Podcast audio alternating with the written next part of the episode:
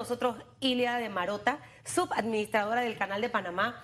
Y me gusta siempre resaltar esas cosas buenas porque sé que hay muchas mujeres y muchas me escriben, eh, se sienten a veces motivadas, veo que usted hace esto, hace que sí podemos hacerlo. Y, y a usted le costó trabajo llegar donde está. ¿Cuántos años de estar en la CP Ingeniera? Buenos días, gracias por estar aquí. Buenos días, un placer. Eh, 34, 34 años ya. 34 años. Sí. 34 no es nada, dice el bolero. Oiga, usted no puede, nos puede orientar o orientar al, al país sobre esto. En el canal de Panamá funciona la meritocracia. 100%. Bien. En el resto del país, como vemos en el gobierno, lo- el Estado, no. ¿Qué pueden aprender los gobiernos de, la, de cómo funciona la ACP para no estar cada cinco años con esta vieja noticia nueva? Bueno, precisamente establecer eh, un plan de meritocracia. O sea, cómo contratamos a las personas, cómo ascienden las personas. Todo es por el currículum, la experiencia. O sea, yo pienso que no es complicado, es nada más cuestión de voluntad. Es un sistema que se puede copiar, igual que el, sistema de licitación del canal, el sistema de contratación. Eh, son estándares que han resultado, Claro. que te producen eh, una, una buena calidad de personal en, el, en, en la institución. Y no vas a tener ese problema de que si salgo o no salgo, entro o no entro, sino que si tú eres una persona que tiene valores, tiene buena actitud y tiene buena aptitud, Exacto. vas a tener una oportunidad dentro de la Y institución. es que al final ninguna empresa contrata hoy, enseño, para en un año volver a enseñar y volver a contratar. Eso genera estrés, eso no permite que una empresa pueda crecer. Y más allá de lo que usted acaba de mencionar, creo que es vital el sostener de manera consecutiva ese, ese plan de recurso humano, de preparación, de capacitación, de empoderamiento de esa posición. Usted conversa con la gente del canal y todo el mundo está como orgulloso de lo que hace. Claro. Entonces, ese orgullo siento que también tenemos que transmitirlo al funcionario público. Eh, y, y- y hay modelos que funcionan tanto en la CP como en la empresa privada. Eh, yo puedo mencionar de repente Copa, puedo mencionar de repente Metcon, es una de las empresas que está en Great Place to Work, eh, como una de las empresas donde la gente más quiere trabajar. O sea, tú tienes que hacer eso. Yo creo que ahí hay una tarea pendiente. De repente Laurentino Cortizo puede empezar a dar esos primeros inicios Claro. y dejar esa semilla allí, porque creo que sí es, la gente está en zozobra, me van a votar, no me van a votar. Hay gente que trabaja y la votan. Hay gente que no trabaja y que tiene todo el derecho a sacarla.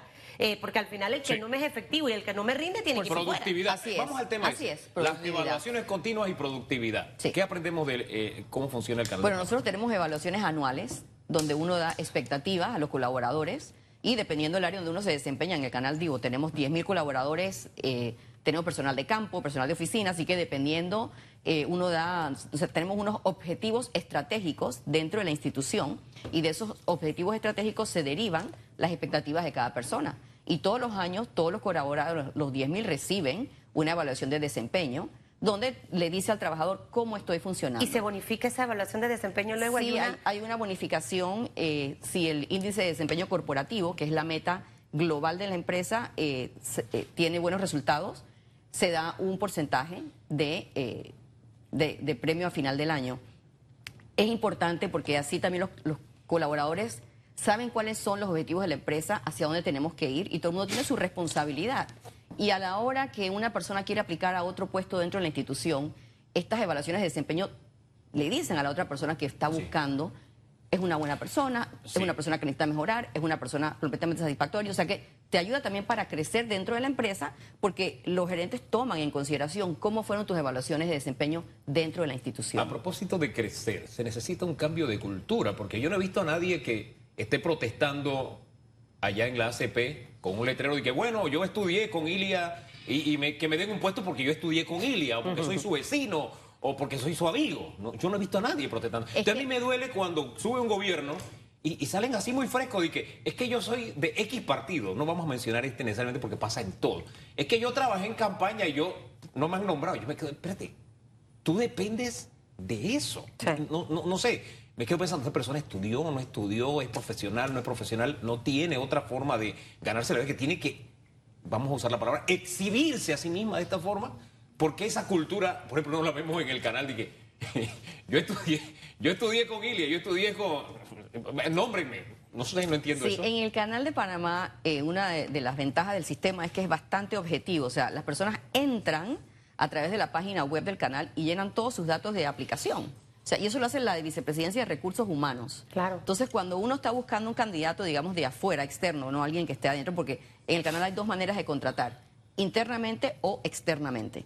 Cuando uno va, eh, uno solicita recursos humanos, dame la lista de los mejores calificados. Y eso es basado en experiencia, en eh, los títulos, el conocimiento. Y esa es la interna. Esa, eh, no, esa es la externa. Ok. Uno va a re- representar de recursos humanos, necesito este puesto, ellos te mandan los candidatos. Y de ahí entonces tú vas a un proceso de selección donde haces entrevistas, evalúas, pero esas personas vienen con un puntaje.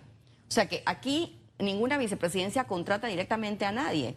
Todo el mundo entra a través de un mismo sistema de recursos humanos donde ahí hay estándares para calificar los puntajes y de ahí te pasan la lista y uno entrevista. Es o sea difícil. que es, Es difícil es, entrar. difícil entrar al canal. Lo- Si no te lo voy a decir que no, por, por dos Pero es motivos. mejor.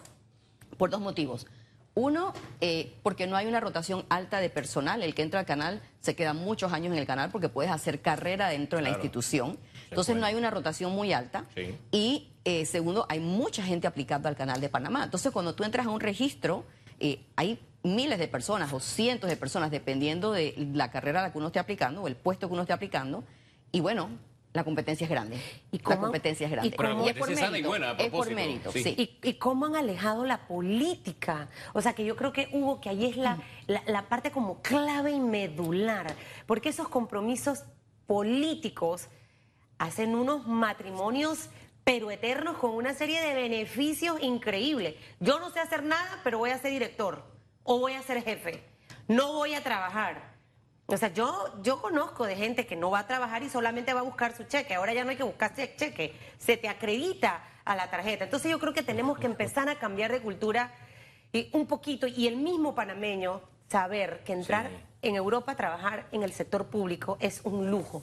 En Europa trabajar en el sector público devengas mejor salario que en el sector privado. Y ojalá que creo que en algún momento en Panamá lleguemos, Lleguemos a eso. ¿Debemos aspirar?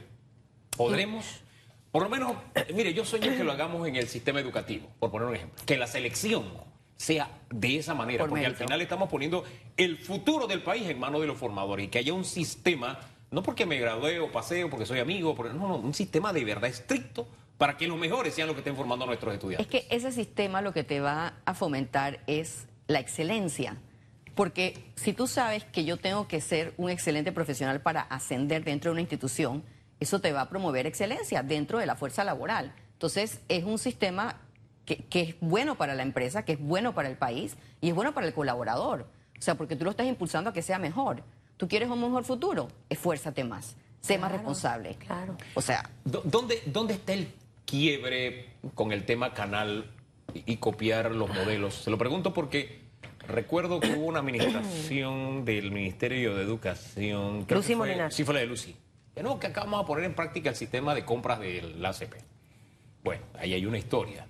Vamos a. El IDAN, el IDAN también en su momento, que no, que vamos a utilizar el mismo sistema. Es más, se llevaron personal que los iba a ayudar y lo iba a formar. Eh, los tuvieron, creo que en la potabilizadora de, de, de- de Chilibre. Chilibre, sí. Sí, exacto. Estuvimos apoyando ¿Qué- qué- una época. ¿Qué pasa que se da un quiebre y de que vamos a usar el modelo, pero cuando lo van a poner en práctica no pueden? ¿Qué es lo que pasa? Yo pienso que es voluntad eh, de la alta gerencia, digamos, porque eso no lo hace uno acá abajo, eso tiene que venir de arriba hacia abajo. Entonces, eh, si tú implementas una metodología y, y no nada más lo dices de boca, sino que llevas las acciones necesarias para que se ejecute, es la manera como las cosas van a resultar. O sea, todo cambio eh, toma tiempo Claro. y requiere eh, cierta estructura y orden. Entonces, no es algo que va a pasar de la noche a la mañana, pero si tú no te involucras al 100% con la idea y no la implementas al 100%, no va a resultar. Y no, va- no esperes cambios en un año o dos años. Puede que tome tres y cuatro años porque es un proceso diferente. Claro. Pero hay que empezar por algún momento y ser consistente en el tiempo, mantenerte. Ojo, no es un sistema perfecto, pero es, digamos, uno de los mejores sistemas que tenemos en nuestro país. Resulta, el sistema de contratación del Canal de Panamá es súper transparente, eh, da equidad para que todo el mundo pueda eh, competir, concursar. eh, es un sistema muy abierto, está muy bien establecido, o sea, y, y lo hemos demostrado. O sea, no hay nada mejor Que evidencias. que las evidencias. ¿Cuántos No años llevamos de administrar nosotros el canal de Cumplimos Panamá? 20 años este 20 diciembre. años. O sea, que ese sistema de contratación, ese, ese sistema de meritocracia en la autoridad del, ca- del canal de Panamá ha funcionado porque ahí vemos los resultados. Hemos aumentado los ingresos. Así Estamos es. recaudando más que cuando estaban los gringos, como, como se dice por ahí. Entonces creo que esas son las pruebas que al final necesitamos para copiar. Usted lo dijo clarito, la alta gerencia, y para mí la alta gerencia en este caso es presidente de la República. Solamente él puede dar directrices Dan, Meduca, vamos a cambiar nuestro sistema de contrataciones públicas al resto de las instituciones. O sea, tiene que venir de él. Y creo que al final sí sería eh, una recomendación en positivo que revise. Puede ser un gran legado que deje Claro. Laurentino Cortizo, no solo con el tema de la contratación pública, sino también con el tema de la administración del recurso humano, que al final es vital e importante. Nos estamos abocando a nuevos cambios, ingeniera. Eh, el canal se ha tenido que, que ir replanteando, ha sobrevivido a muchas crisis económicas en el mundo, a relaciones comerciales que están pésimas, pero nosotros seguimos bien con los chinos y seguimos bien con los gringos. Ahora Estamos en toda la nueva tendencia del gas licuado y de muchas cosas. Quisiera que habláramos un poquito cómo está en este momento el canal de Panamá, rumbo a esos 20 años. Eh, el, el comparativo, yo no sé si ya manejan cifras con lo que vamos a cerrar este, este, este, este año 2019, porque su año fiscal cierra mucho antes que el resto, en comparación al año- anterior. ¿Y qué ha sido ese elemento diferenciador? Bueno, eh, definitivamente que el canal de Panamá en los últimos tres años, desde que abrimos la ampliación del canal, eh, el canal ampliado, hemos ido aumentando en tonelaje y por ende en ingresos. O sea que este año también va a ser un muy buen año. Eh, hemos roto algunos récords en tonelaje y en algunos peajes. Así que eh, estamos pasando un promedio de 9.6 buques diarios en la esclusa Neo Panamax, que tiene una capacidad máxima de 12. Así que vamos bien.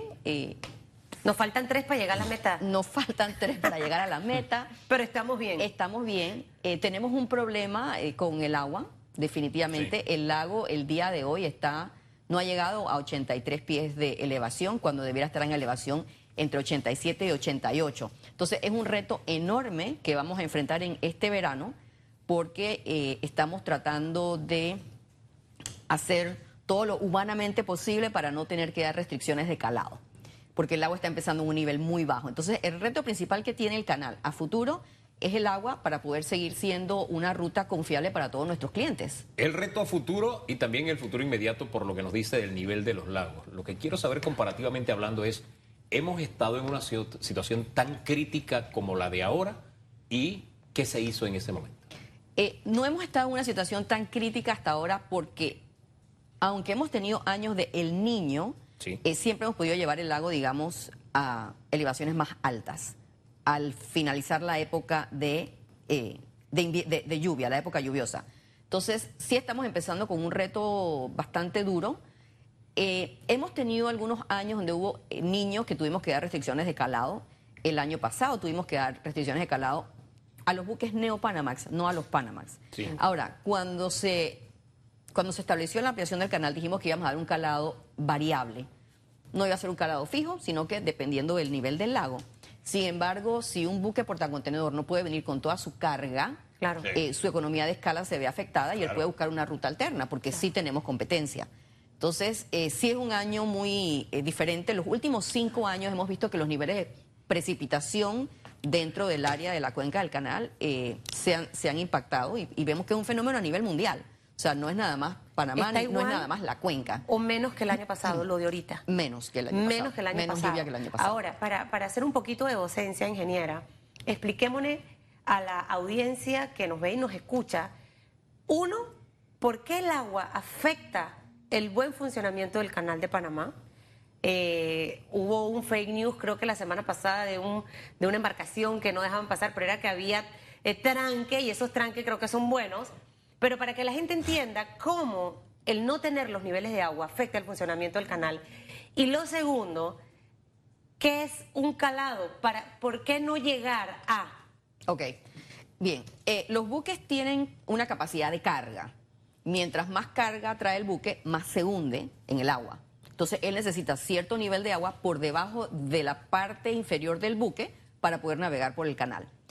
Eh, los cauces de navegación no son un mayor problema, pero la esclusa de Pedro Miguel es la que, digamos, restringe el calado para los buques Panamax. Entonces, ellos pueden venir con un calado máximo de 39.5 pies de calado.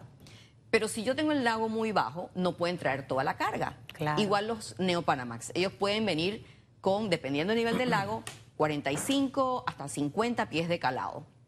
El año pasado, digo, este año, en la época de verano, llegamos hasta un nivel de 44 pies de calado, con lo que los portacontenedores pueden sobrevivir, pero no es lo mejor. Pero si- 45 es mejor, porque traen más carga. Sí. Entonces, ellos pagan eh, un peaje por pasar por el canal, que tiene una, alguna diferenciación, si vienen contenedores llenos o vacíos, pero no es, es, es marginal. Entonces, mientras más carga ellos pueden traer, Es mejor. Es mejor para ellos. En términos sencillos, el tema del calado, y, y ayudando para aquellos que no entienden, que la parte que está debajo del agua, ese es el, el- el calado. Exacto. Ese es es el calado. eh, la exacto. parte del El- quelado es la parte del buque que está sumergida. sumergida, exactamente. Ahora bien, el tema de las lluvias y la captación de agua. Hay un proyecto, se habló de la compra de Bayano para el agua, se habló del embalse de Río Indio, y yo insisto en esto sin ser especialista. Yo siempre he considerado que Panamá debe ser toda la República una cuenca. ¿Por qué se- le hago esta reflexión?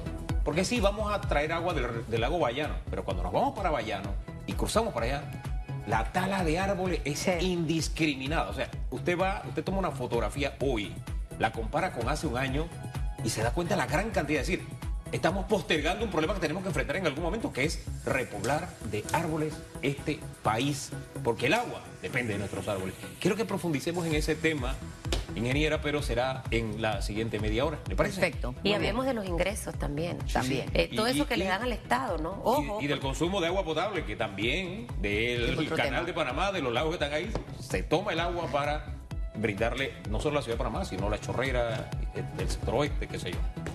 Mire, la pregunta de redes reitera la doctor. ¿Cómo no, doctora? El presidente del Partido Panameñista, José Isabel Blandón, denunció supuestas destituciones que se están dando en instituciones del Estado por orden del PRD. ¿Qué opina? Use el hashtag radiografía. Mire, Pausa. yo, para que usted, para que usted se, eh, se desahogue ah, con la pregunta, eh, una de las frases que ut- utilizó usted, si eres una persona con valores y con buena actitud, eres una persona que puede estar dentro de la institución del canal.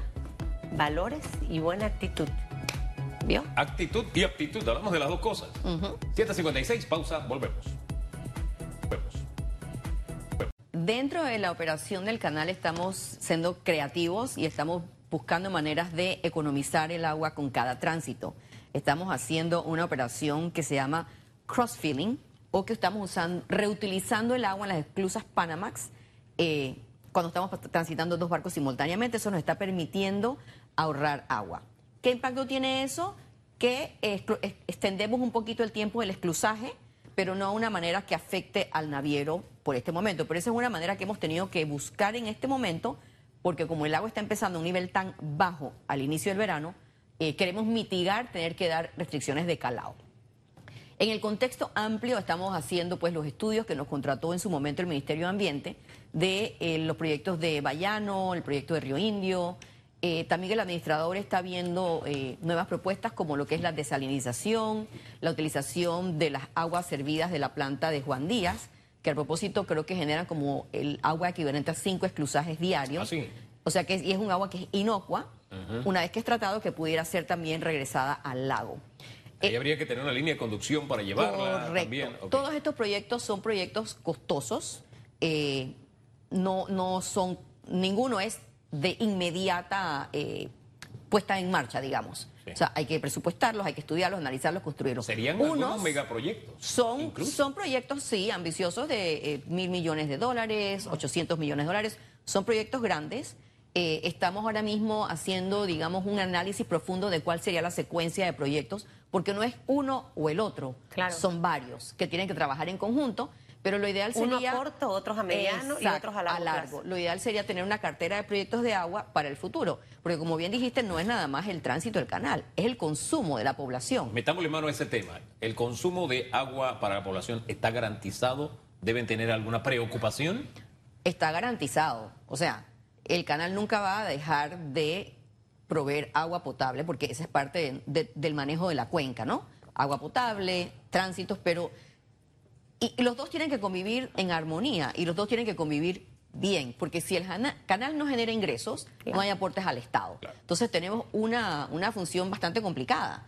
Yo pienso que el Estado tiene que eh, enfocar a la población lo importante que es economizar el agua.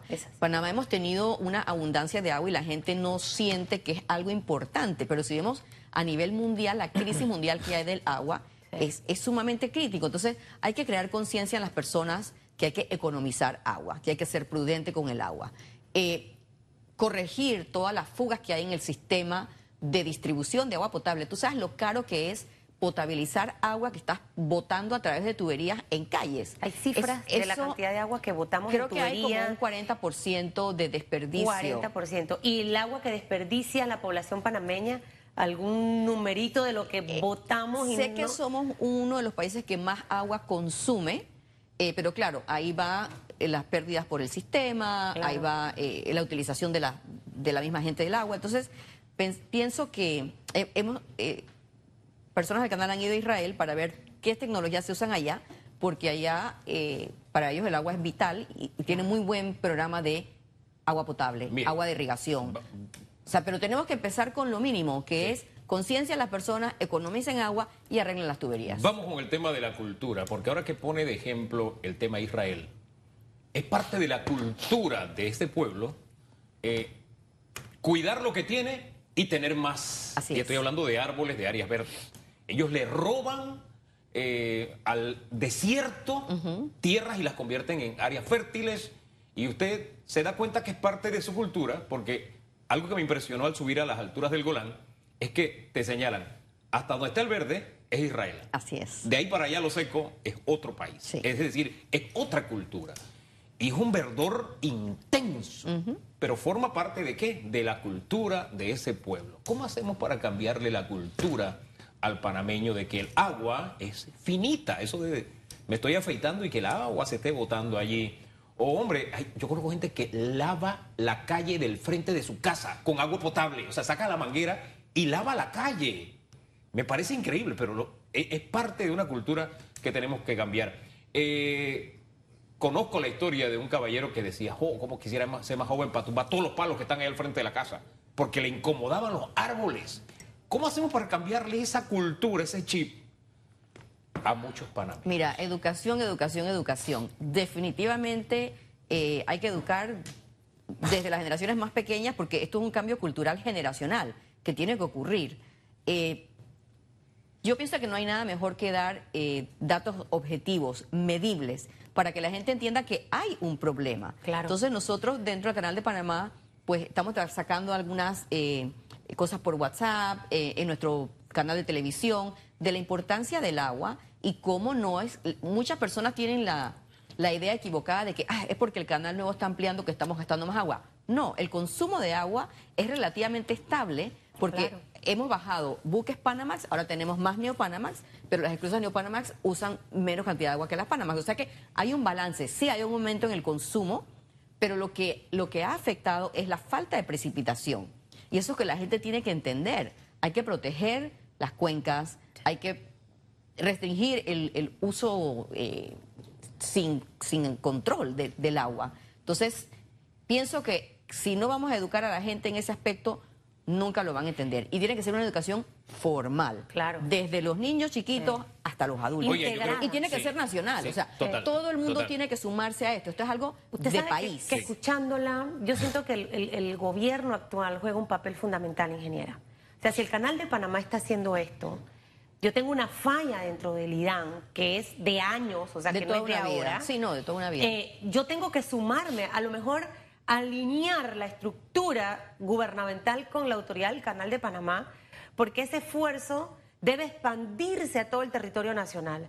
La gente, y yo se lo digo de verdad, yo le cierro la pluma a mi mamá cuando está fregando. Va y la, la estufa y está la pluma abierta y que no es para que vaya a caer, no, se cierra. Entonces, la gente y de todos los estratos sociales, o sea, de todo. No piensen que es que la gente humilde es la que vota agua. No, no, no, Probablemente es la que más la valora porque menos le llega a su casa. Hablando de números, ¿hasta cuándo tendríamos garantizada el agua? O sea, con la situación e, en este momento, eh, y yo siempre pongo una película que me vi 20 mil veces todas, La Era de Hielo, porque creo que es una película infantil que te muestra lo que viene para el mundo si nosotros no tomamos conciencia. Entonces, ¿hasta cuándo tendríamos el agua garantizada si no accionamos hoy?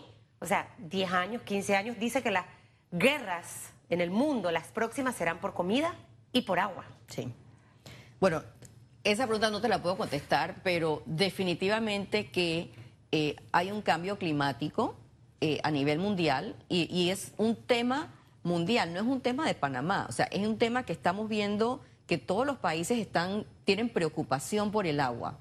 Eh, no sé en términos de tiempo, pero sí te puedo decir que en los últimos cinco años la precipitación en el territorio nacional ha sido menor que lo tradicionalmente. este año no hubo lo que se denomina, digamos científicamente, un año de El Niño, sin embargo, el lago no subió. Entonces, sin el niño y no subió. Sin el niño no subió. Entonces, sí hay, hay una preocupación real que tenemos que ver como eh, de suma importancia. Eh, vimos que en India hubieron problemas enormes el año pasado, en Sudáfrica están abriendo problemas este año, California, o sea, es, es global, es un problema global, pero si no tomamos conciencia y no hacemos algo al respecto, solamente va a empeorar. Es que cuando me dicen el problema es global y me lo dicen los especialistas y tengo que creer en ellos, eh, yo me fijo en algo tan sencillo como un potrero. Usted pasa por un potrero, no hay un solo árbol y usted ve el comportamiento de las vacas. ¿A dónde se van? bajo la sombra del único, árbol que hay. Por eso que las cercas vivas son buenas. Exactamente. Entonces, aunque sea un granito de arena, tenemos que hacerlo y tenemos que cambiar esa cultura, ese patrón que tenemos respecto a nuestra relación con lo verde, porque Qué rico es cruzar la frontera con Costa Rica. Y cuando tú entras a Costa Rica, el verde se respeta más. Y con todo el respeto de mis eh, eh, coterráneos chiricanos, es más verde Costa Rica que Chiriquí. En Chiriquí ya se ha perdido esa conciencia también de, guardar lo verde. Y, es doloroso, porque dependemos del agua y el agua depende de los árboles. Es, una ecuación tan simple. Tenemos que cambiarla. es el reto. Ahora bien, Estoy viendo aquí que el índice de conectividad de transporte marítimo me acaba de llegar. Y Panamá ocupa el primer lugar y permanentemente ha estado creciendo. En el 2009, 32, en el 2019, 49 es el índice. Más cercano sigue México. El país número uno es eh, China. Chile mm, y otros más, pues a la baja. Panamá forma parte de esa conectividad marítima, el canal de Panamá forma parte de esa conectividad marítima. ¿Cuánto más podemos seguir creciendo? ¿Qué más nos queda por hacer? Miremos hacia adelante. Bueno, dentro del canal de Panamá, eh, pues tenemos el tránsito de los buques. El país tiene que potenciarse sobre ese cliente que estamos trayendo al país. Tenemos los puertos que definitivamente eh, son parte de ese clúster logístico. Tenemos el ferrocarril, tenemos la zona libre. Eh, hay oportunidades de mayor crecimiento en el área logística. Eh, eh, yo sé que se han hecho visitas tanto por parte del Canal de Panamá como por parte del Estado a lugares como Singapur y Rotterdam, como para tratar de ver cómo ellos han potenciado su, su clúster logístico para crecer. Entonces, hay oportunidades, pero son oportunidades que también tiene que llevar o el Estado o la empresa privada. Sí. ¿Ok? No nada más el canal.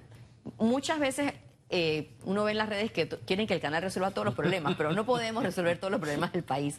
Lo que podemos es ser ejemplo para que otros nos sigan y podemos asesorar, que muchas veces lo hacemos, formar parte del gabinete logístico y demás. Pero tiene que haber un emprendimiento también más allá del canal de Panamá eh, y bueno, potenciar las oportunidades que, tenemos para desarrollar. Y no estamos solos. En el cambio comercial le preguntaba a la, a la, ingeniera, y, y, me gusta mucho usar esta plataforma como docencia, porque a lo mejor Hugo, los que están aquí, usted y yo manejamos el tema, pero hay mucha gente que se va conectando en el taxi, en el carro, y va aprendiendo. El canal de Panamá no es el único que está solo. Tenemos otras competencias que a lo mejor están más distantes. Sí. Pero los costos por peaje son mucho más baratos y al final lo que necesitamos es abocarnos a eso. Y usted dijo la palabra clave. Esto no es una responsabilidad solamente del canal. El gobierno tiene también una gran responsabilidad porque al final yo fuera el gobierno me monto en la plataforma de la CP lo tengo todo listo, nada más para montarme y poner en marcha el plan. O sea, tema de logística, queremos convertir a Panamá en un centro de logística en el gran hub de transporte, de comunicar de extremo a extremo, de sacar del país mercancía, pero al final siento que nos estamos quedando cortos.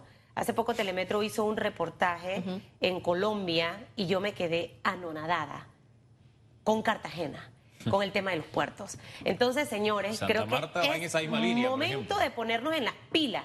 O sea, el canal ya está haciendo lo que tiene que hacer, nos toca el resto para poder subir esos 1.600 millones. ¿Será más o será menos? Debe ser un poquito más. O sea, que vamos a superarles la- el numerito del año pasado. Por supuesto, sí, vamos a superarlo. Presupu- presupuestamos un ingreso mayor y se ha dado el ingreso mayor, así que sí. sí Estos debemos. 20 años del canal de Panamá, si tuviésemos que decirle al pueblo panameño para que se sienta todavía más orgulloso, ojo, esos 1.600 millones no los se quedan en el canal, pasan al fisco nacional, ahí es donde se usan. ¿Cómo lo usan? Esos son otros 500 pesos. Pero en estos 20 años, ese legado que nos ha dejado, ingeniera, el canal a los panameños. Bien, eh, hemos dado más de 15 mil millones de balboas al, al fisco, al, al- al gobierno, a los distintos gobiernos. Eh, En 20 años. cambiamos, sí, eh, cambiamos el, el modelo de cobro de peaje para nuestros clientes de una manera que potenciamos el valor de la ruta y damos más aportes al Estado. Eh, hemos dedicado eh, mucho tiempo en lo que es que el país conozca lo que es el Canal de Panamá. eh, durante las giras para el referéndum de la ampliación, ahora hicimos un centro educativo, informativo en Santiago. eh, tenemos pues la biblioteca Roberto Chiari en, en el Ascanio Arosemena.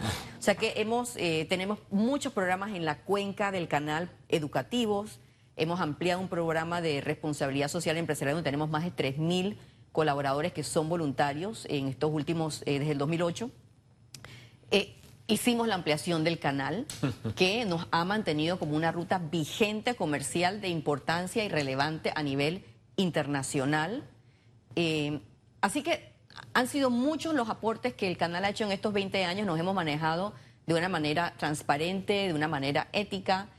Eh, pienso que somos una institución ejemplo dentro del país y, y demostramos que los panameños podíamos hacer un excelente trabajo. Y desde fuera eh, se da ese reconocimiento, más allá de que ustedes lo puedan decir y lo dicen en justicia. Es así, desde fuera Sí, lo salimos rankeados Sí. altamente en empresa ética, en empresa transparente, en es una de las mejores empresas para trabajar en el país. En O sea to que hay reconocimiento afuera de la institución. Ahora bien, yo quisiera volver un poquito al tema de la educación.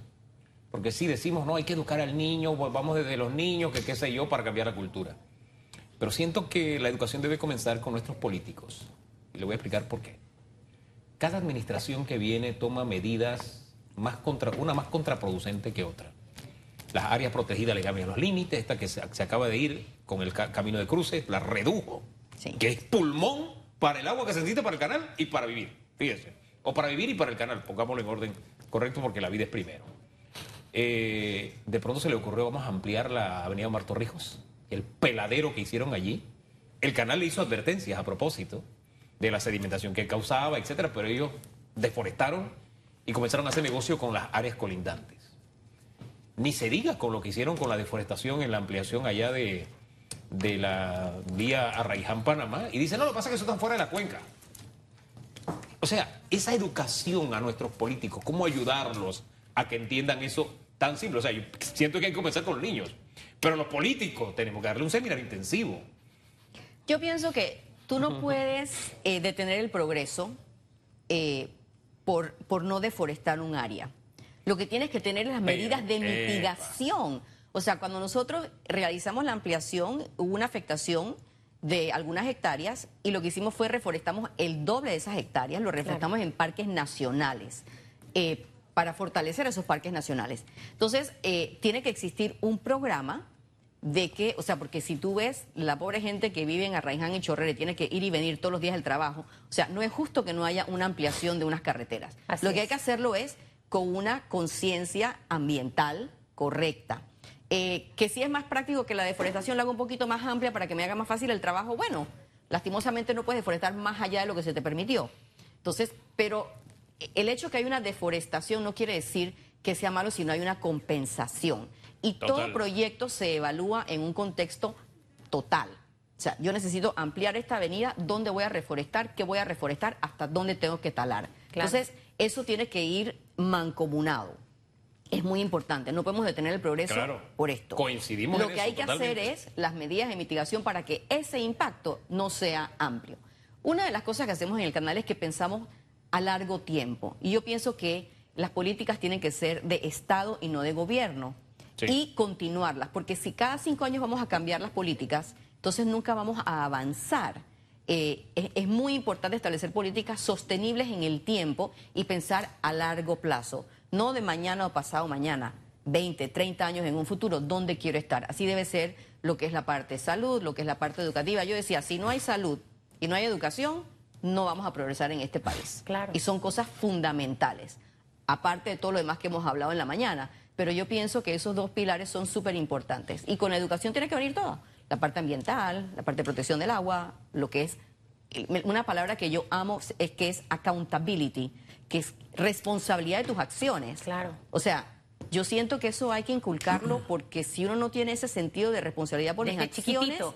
Exacto. no, no vamos a, a salir de ese juega vivo o de ese corto plazo. Así que yo pienso que eso es algo vital en Hemos nuestra sociedad. estado 20 años en eso.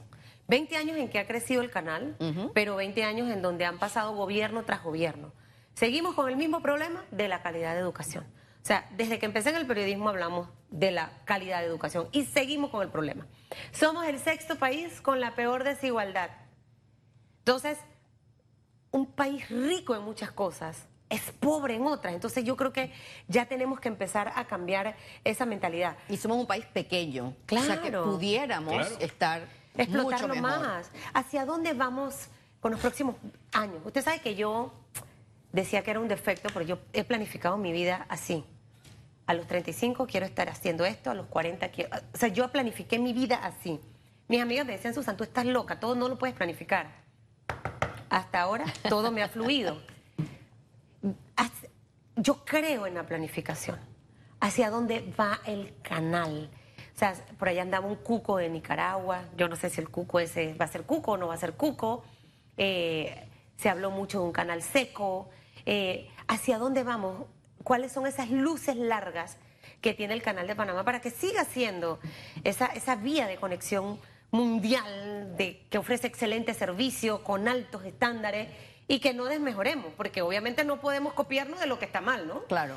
Eh, bueno, el canal sigue analizando siempre eh, oportunidades de crecimiento. En este momento no hay una rentabilidad en un cuarto juego de exclusas, pero es algo que siempre estaremos revisitando en caso de ser necesario.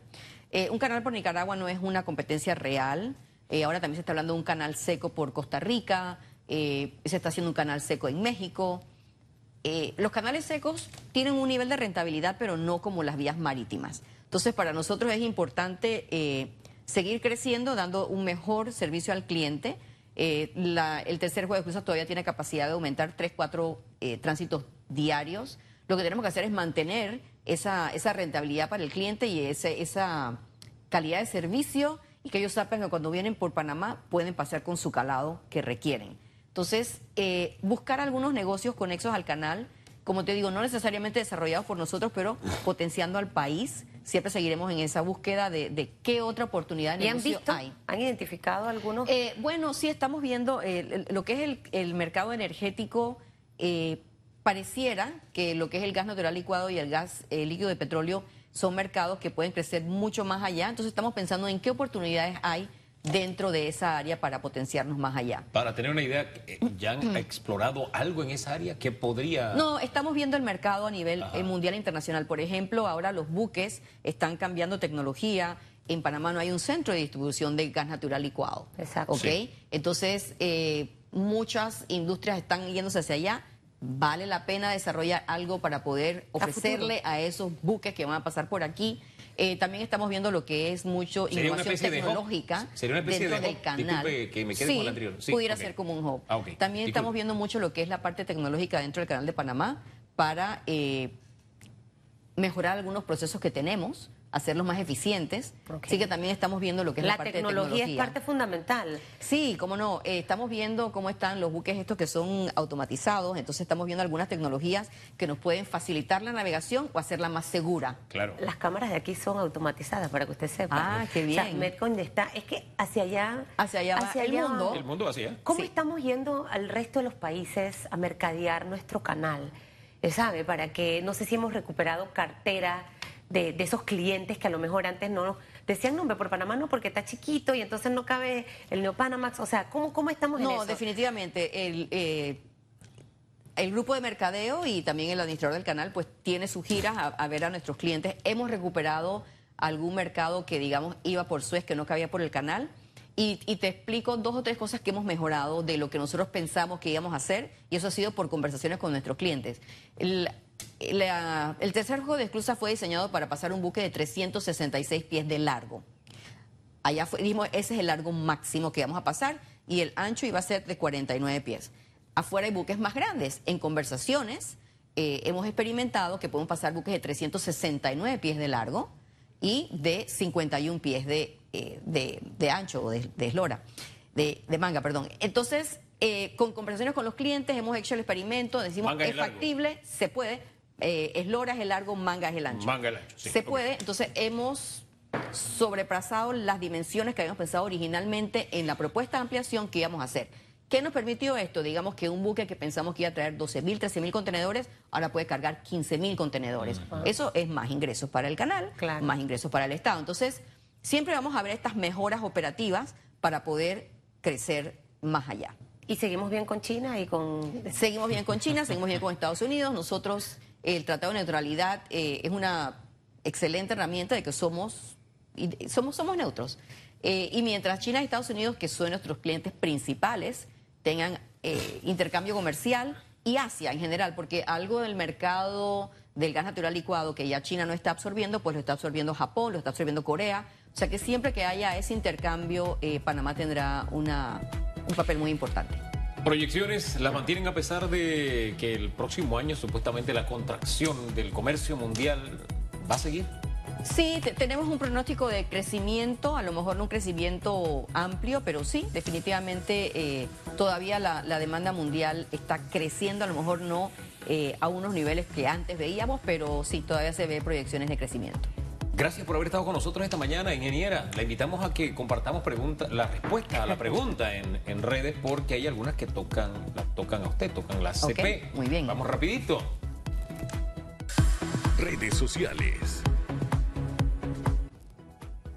La pregunta de redes, doctorfamanía.com, decía lo siguiente. El presidente del Partido Panameñista, José Isabel Blandón, denunció supuestas destituciones que se están dando en instituciones del Estado. Por orden del PRD, ¿qué opina? Utiliza el hashtag radiografía. Rolando Coparropa dice, muy respetuosamente, señor Blandón, por favor, y el por favor lo pone en mayúscula, dejemos de estar criticando y unámonos, y lo pone en mayúscula, unámonos, por el bien del país, bien del país también en mayúscula. Ya regresan los tiempos de hacer política, o ya regresarán, creo que eso es lo que trata de decir. J6 Casa. No es el momento de estar criticando. Estamos viviendo momentos de mucha esperanza con las excelentes escogencias y completadas de magistrados y procurador de la nación. Ahora toca seguir vigilantes, seguir trabajando duro para mejorar nuestra ya abatida economía. Carlito Velarde dice, pienso que esta práctica se debe terminar por medio de una reforma a la Constitución, si no cada cinco años cuando entre un gobierno va a votar gente con la excusa que el otro gobierno también hizo lo mismo, solo que estos gobiernos votan menos que otros, pero esto es el colmo. Leonardo Díaz, ya es hora que se legisle con leyes que promuevan enverdecer el país. Enverdecer. Normas claras con las cercas vivas por ley. Medidas fijas de más de 18 metros de verdor pegado a los ríos y quebradas. Falta voluntad legislativa al respecto y la presión de aquellos que defienden esto y el gobierno. Me quedo con el enverdecer. ¿eh? Verde que te quiero ver de mi Panamá. Así, ese tema tenía que ver, vamos a ver, el otro tiene que ver con temas CP. El último, Ricardo mi Sandoval. queridísima. La está. ley de carrera administrativa debe elevar un nivel de constitución con una clara definición de todos los puestos públicos con sus títulos, grados y bases, con una clara definición de sus métodos de selección y ascensos. Se tiene a la CP como modelo y guía a seguir. Mire, bien que se denuncie, pero ¿sabe qué hubiese hecho yo, señor Blandón? Lo denuncio y propongo qué podemos hacer para mejorar esto. ¿Sabe? Para, por si usted llegase a ser presidente, no le pase otra vez a usted o al próximo que venga. Creo que ya es momento de cortarlo. Finish. Y es también momento de predicar con el ejemplo, es decir, yo exijo que no pase porque yo no lo hice, porque en mi gobierno no se hizo. Yo creo que ese paso también es necesario. Pero en fin, le reiteramos el agradecimiento, ingeniera, por haber estado acá. Sí. Un placer. Siempre la puerta abierta en su casa, son las 8.34 minutos. Y siga usted haciendo ese excelente trabajo en la CPI. Y todas las mujeres que me ven y me escuchan, tomen el modelo de la ingeniera. Mire dónde está todo lo que hace, los, los sueños, las metas se pueden alcanzar cuando uno está focalizado, cuando uno es exigente con uno mismo. Antes que tu mujeres. jefe. antes- ahorita estoy con las mujeres, me Yo suelta estoy los con caballeros, todo. caramba. Con todo. Caramba. El ejemplo Yo estoy todo. con las mujeres. Porque quiero ver a la mujer avanzar, Yo también. ocupar puestos de importancia porque podemos. Y aquí hay ejemplo. Usted quédese quieto en base. Cinco hijas, Nos cuatro nietas, lo dice pausa, todo. doctor. Pausa y regresamos. Me lo siento lejos. Y gracias a Dios, y gracias a Dios, y gracias a Dios.